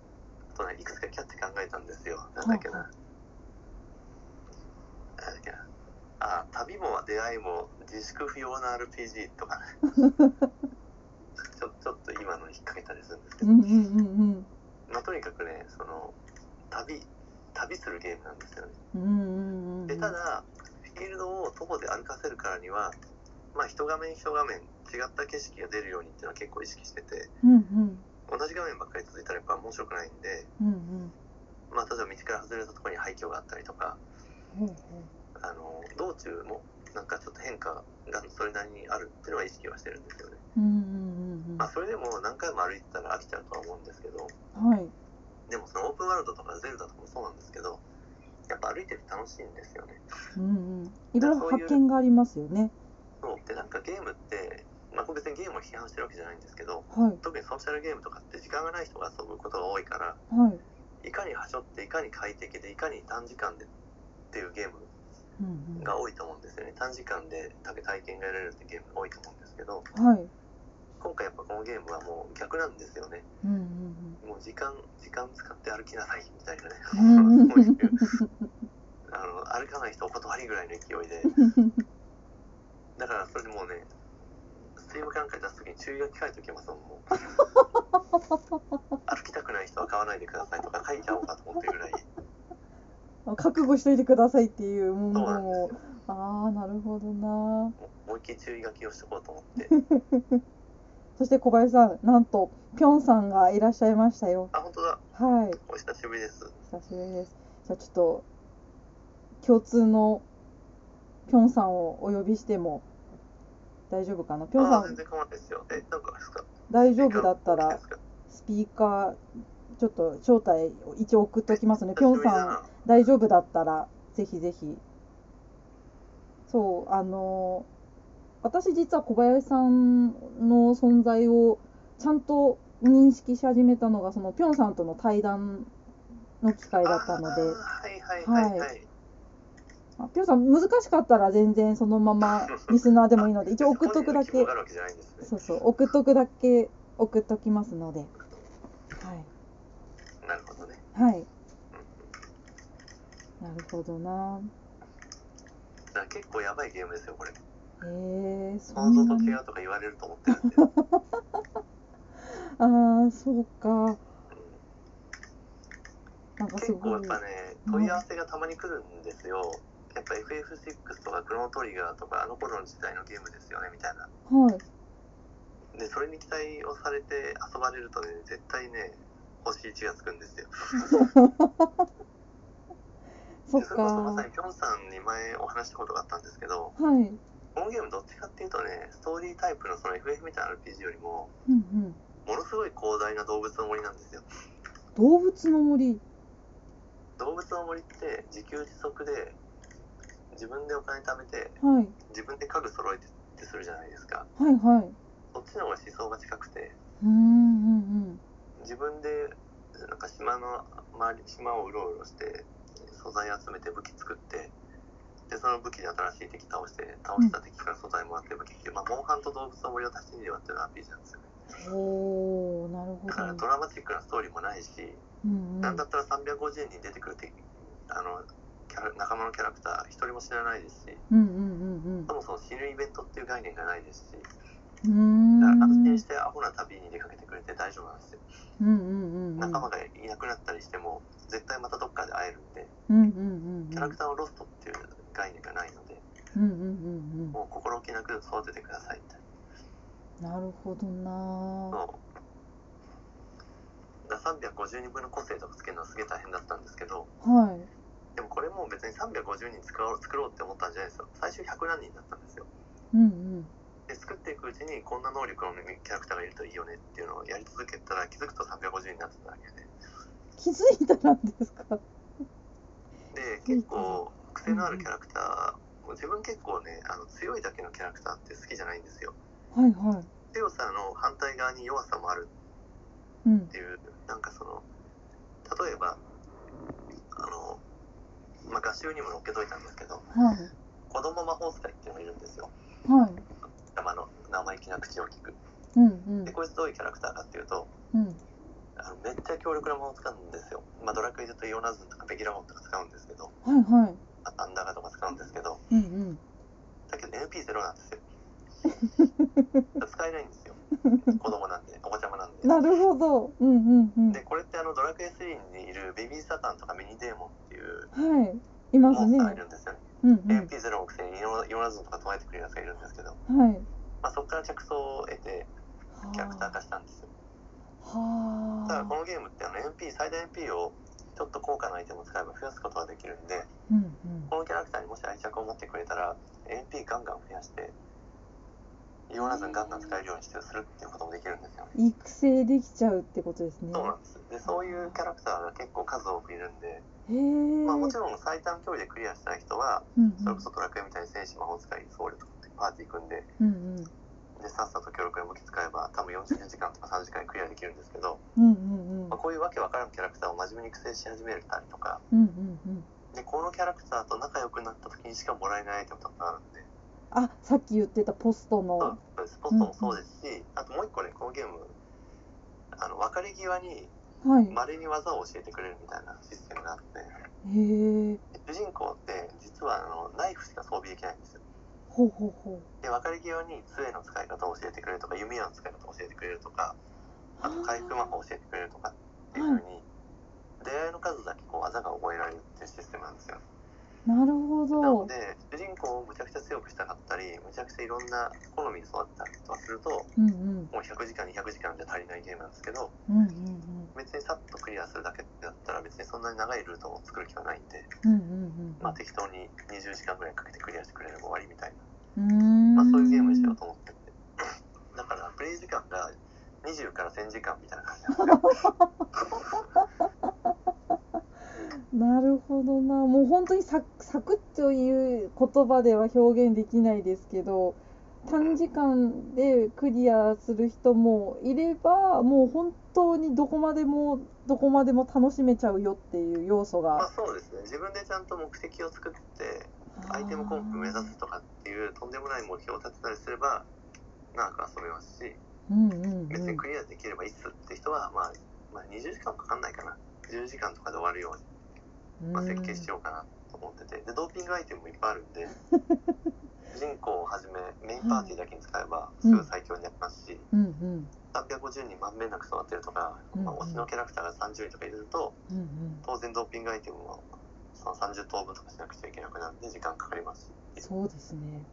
まあ、そういうなんだろうプレイ幅があるゲームですよねうんうんうんうん。だから多分好きな人は絶対超好きなんですよ自信があるんですよいやーこれは大ハ半マはった嫌ら、いだと思います、うん、確かに抜けられない。何うをん買ってで300人分か育てなきゃいけないんだとかっていう人には向いてないですねうんうんうん、えそれはもう、まあ、前のそのあの何ですか流れてしまったゲームからも引き継いで引き継いでの今だと思うんですけれどもまあねその構想ってそのきっかけみたいなのってあーってこうひらめいた瞬間っていうのは覚えてるんですかこれを作ろうってなった時の。まあもともとドラクエ3が好きなんですよはいでドラクエ3が何が好きって、まあ、世界地図がモチーフになってるんですけど、はいまあ、あの初めて船を手に入れて日本を目指すんですよドラクエ3ってみんなうんうんうんジパングどうなんだろうみたいな感じではいあの感じが好きなんですよねほうほうほ船を手に入れて一気に行ける世界が広がるっていうあの感覚ううんうんであれがまさに旅してる感じだなと思ってうんうんうんでその後に、まあ、だいぶ時代が経ってからあのスカイリムってゲームがあるんですけどはいオープンワールドのゲームあれを久々にやった時にドラクエっぽいドラクエっぽいなってるんですけどうんうんあすごい広い世界を旅してる感じを久しぶりに感じてうんで自分ドラマティックなストーリー重視の RPG も大好きなんですけど、はい普通といらしたしうんうんだけど作るんだったらこう世界を旅していろんな仲間になったらウィザードリーとかドラクエみたいに好きな仲間を組んでうんうんまあその好きな仲間でとかあと敵の弱点属性を持っている味方を組んでうん戦うためにパーティーを組むっていうそのストーリーに振り回されてパーティー変わるではなくうん自分の意思で攻略するためにパーティーを組んでっていう方が作るのが好きだなってことに気づいてほでその後にモンハンとか動物の森とかに出会ってうはいあ自給自足とか武器合成楽しいなと思っててだかうんら自分で開拓をしていくゲームを作りたかったんですよねうんうーだんから例えばこのゲームってあの川に橋を架ければ近道できるのにみたいなとこがいっぱいあるんですよこのゲームはいはで壊れた橋を直すと、まあ、近道ができるんですけどいうんうんだから不自由な世界を少しずつなんだろう快適にしていくみたいなゲームでもあるんですよねうんうんうんうんあと山にトンネル掘って向こう側に行けば近道できるからトンネル職人に掘ってもらうとかうんほうほうほわざと序盤をあの初め最初のマップはもうむちゃくちゃ歩きにくいんですけどそのストレスを軽減するためにううんうんその土地を変えていくっていう、まあ、要素も入っててうんうんうんだからそういうそういうゲームです、うんへえスレオとかもうほとんどヘボイシな量しか入ってなくてじゃあ本当に進めれば進めるほどこう楽しめるところも広がるしやり込み要素に着目したらもう抜けられなくなる人は抜けられないしまあで、そうはですね自分がもうそういうゲームずっと遊び続ける人間なんで、あ本ま当あ、自に、分がもうんううん自給自足ですよ自分自分で作ってうんうん自分で楽しめるみたいなも、うんんううんんそれこそさっき言ってたターゲットターゲット層は自分だっていうそうそうそうそうう、んもう絶対時代に逆行して るんで売れないと思いますこれ聞いて買うのやめた人もいると思う。 どうでしょうか聞いてる人たちああどうなんだろう でもむしろ気になってデジ芸博に行きたいって思っている人とかもいるかもしれませんし小林さんのツイート一つ一つを遡ってあこういうことかって見てる人もいるかもしれないですね。うもうんうん、 ね、しょうもないゲームですよ。いやすごいな別荘、あ、いやバカ高いんですよ、別荘が。あ値段ですかはそうそう。で、しかもこのゲーム変にリアリティ追求してて、いあの人間とか文明を持っているモンスターを倒さないとお金もらえないんですよ。あーすごいちだゃからスラんイムととしかてネるズミとか倒したところで、お金1円持ってないんで、へえバイトとかしないとお金稼げないんですよ。へえ本当に自給自足ですねそうそうそう、ひでえゲームですよ。経験値はもらえますけど、お金の大切さを身に染みてわかるゲームなんですよ。なるほどなだから高い方、高い武器を買いまくるんではなく、モンスター倒して素材集めて、うんうん地道に地道に弱い武器が作っていった方が、うんうん最終的にお金かからなかったりとか、うんうんうん。なんか変にリアルな。うんうんあとすぐ死ぬんですよ。うんあの、すぐ死ぬっていうか、調子の遠くまで行くと、当たあり前強い敵が強くなるんで、あなるほどなるほどうんなので、うんうんあの、なんだろう。あの、命が軽いゲームなんですよ、このゲーム。ほうだから道端に生えてる薬草を食べると生き返るんで、は たくさん死んでたくさん生き返ってくださいみたいな気がする。いもうこの文言であれで文言っていうかもう今の言葉でもうあれですよもう心奪われた人いるんじゃないですかね今の話でドン引きした人が多いんじゃないですか。いや、わからない、わからないですね、そこは。うんうん。いや、面白い。なんか、より一層気になりました、私。本当に。あ、本当ですか。はい。見てみたい、本当。あ常の、連実さん物がを。何人かいるんですけど、なんかドン引きしてるあ、でもまあ、本流常連さんは、はい。僕のツイキャスで普段こんなことばっかり言ってるから多分大丈夫だとあ、思大丈夫ですかう。で、ブーさんとか七角さんとかリクドは多分大丈夫 だと思う。また言ってるよとか思ってる。よかった、よかった。じまゃああで、もいいじゃないですか。一本ぐらいこういうゲームが出ても、うん。うんサクサクできる RPG なんていっぱい出てるんでね、うんうんみんなそっち遊べばいいんですよ。うんうん。自分にしか作れないものが。泥臭いゲームを作ります。うんうん。いや、すごい。なんか、ものづくりをしている自分にも、なんか、すごく通ずるものを今、ちょっと感じました。本本本業ではこんなことしない ですよ。はい、そういうゲームを追求しますけど、あ、はいあえてまあその訂正を。その反動ですよね。あ、まあ、それはありますね、きっと。うんちゃんと使い分けてます。うん。うんうんうん、素晴らしい。まあそこしてこにいらっしゃらないですけど、牛乳もらかさんっていうはい、作る方がいて、牛乳あのゲーム作ってる方がいるんですけど、はやいっぱ。その人も同じことを言ってて、へえ。あの方はあのアトリエシリーズがすごい大好きで、あだかあ、はいはい。らただ初代の方がうんうん。結構自分の性に合うって話をしてて、うん。もう初代に近いゲームを作りたいって言って、ターゲットは俺だとかって言ってましたか ら、はだよねーって話を。い。よね。 そうそうそう。なるほど。まあインディーズはね、うん。僕はそれでいいと思います。うんうんうん。いや、面白い。そして小林さんにちょっと最後だけ聞きたいことがありまして。はいはい。今私しかりあとここに数名聞いてくださっている中にあの私の別名義であのドット絵師さんと一緒にあの物を作って、まあ、グッズですねいわゆるグッズを作って販売をしてみようっていう企画をしているアンドピックスっていうものがあるんですけれども、まあ、小林さんも知ってると言ってくださったのでありがたい限りなんですけれども、まあ、知らない人はあのアンドピックスという私のソロプロジェクトっていうものがあってあのドット絵師さんと何かを作り出すっていうあの、まあ、プロジェクトクリエイティブ集団って言ってるんですけれども第1弾でタロットカードを78種類あるんですが78人のドット絵師さんと一緒に来年の春発売を目指して頑張ってるんですけれども小林さんもちょっと見てくれてたと思うんですけれどもその点はなんかこ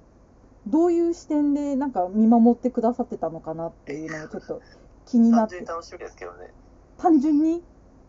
や別に、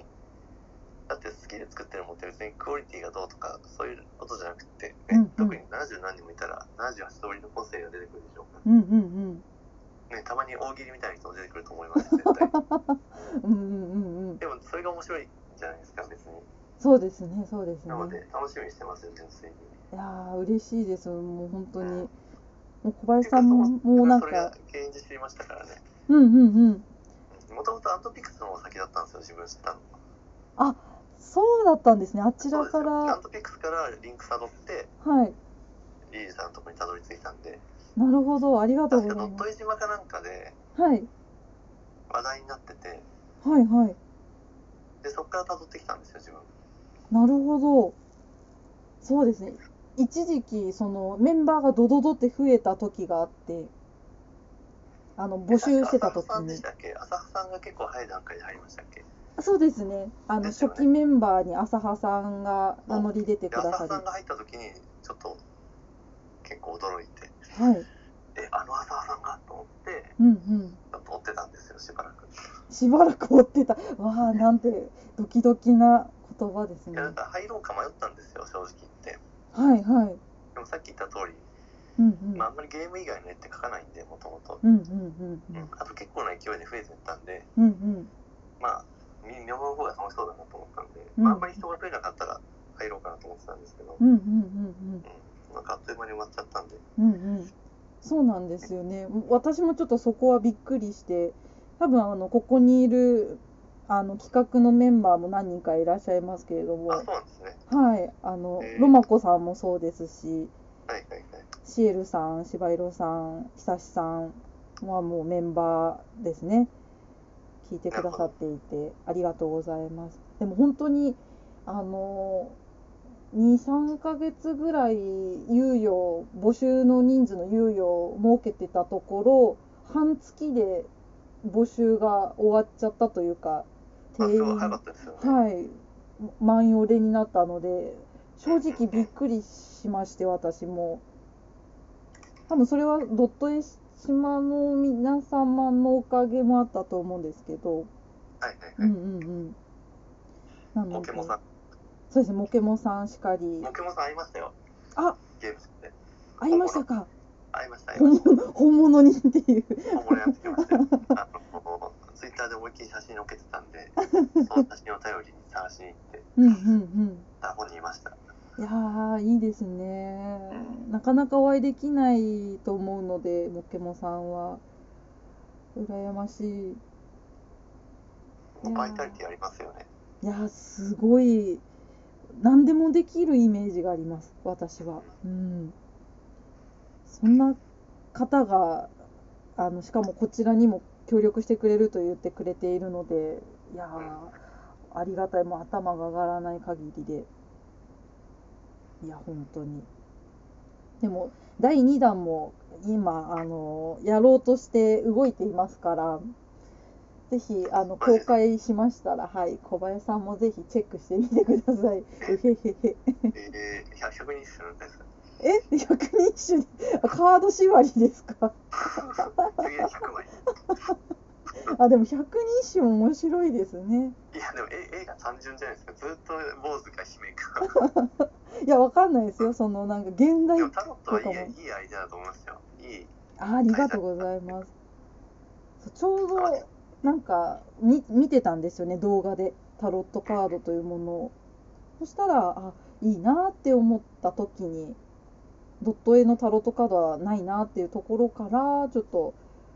ふといや、いいと思います。はいちょっとやってみようっていう話になりちなみに余談なんですけど、はい私の隠しスキルが1個あってですね、え100人一首全部言えます。まあ何今はちょっともしかしたら、80人、80ぐらいしかいないかもしれないですけど、一時期全部暗記してたんですよ。すごいうん。まあ、どうでもいい感じです。どうでもいいスキルなんですけど、すごいいやーマニアックなスキルですねそ地れ元の小学、小中学校の100日大会で、あのうん、先輩相手にうんうんす90何枚取ったみたいな。ごいそうそうそう。すごあいのス視キル力だが落ちて戦力ダウンしました僕の不札の字が読めなくなってそう頭の中にはあるのにそうそうそうあーそんなスキルがいやあれですね謎スキルいやいいですね えじゃあもう百人一首もし企画でやるってなったらもう小林さんいいんですねもうあの メンバーいいんですねつまんない気がするなあのコーチとして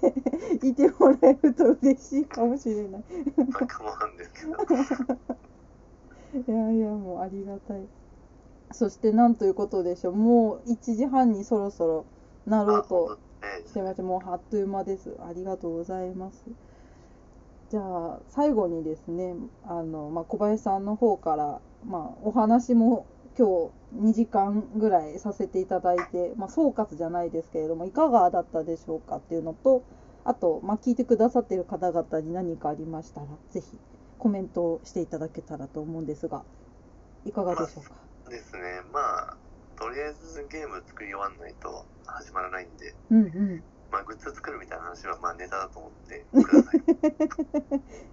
期待は低めでってことですね。うんあのだいぶ形になってきたんでうんうん二次元博でお披露目できるかなとうんうんちょっとね音楽が間に合わないかもしれないんですよねああそうなんですね。なのでまあどうせ会場うるさいし無音でもいいかなとか思い始めてるんですす結ごい。構うね会場賑やかなんんでうん。ちなみにあれですよね。その今いらっしゃるぴょんさんも一緒にイベントに立って参加されるというのを聞いたんですけれども、あれでもそれは多分あっちじゃないかな別の来年の方のゲーム東京でゲームダンジョンの方かなあそっちの方か。また別なんですねあ。今回は確か間に合わないかもって話はさうれんうた気がする、ん。なるほどただ。ゲームダンジョンは確かまだ抽選が始まってなかったかそろそろ始まるかだったはずなんでうんうん。じゃガあチは80サークルぐらいなんで結構競争率高いんですおよねお。なるほど。じゃなあので、まあ、そっちもチャレンジはする予定なんでうんうん。じゃあもし当選というか出店が決まったら。もしかしたらという形ですね。そうそうそうぜひぜひ売り子をお願いしたい なるほど、アピールですね。 ありがとうございます。じゃあ、私からも最後に皆様、本当に、あの、第2部も聞いてくださり、誠にありがとうございました。小林さんも本当にありがとうございます。あはあいり。がとうございますじゃあ、えー1時30分となりましたのでね、また明日もありますので、ここいらで終了とさせていただきたいと思います。えー10を数えますので、えー10秒数えたら、えースペースを閉じさせていただきます。なので、えーバイバイということで よろしくお願いいたします。それでは数えます。10、9、8、7、6、5、4、3、2、1。おやすみなさい。ありがとうございました。どうもでしおた疲れ様でした。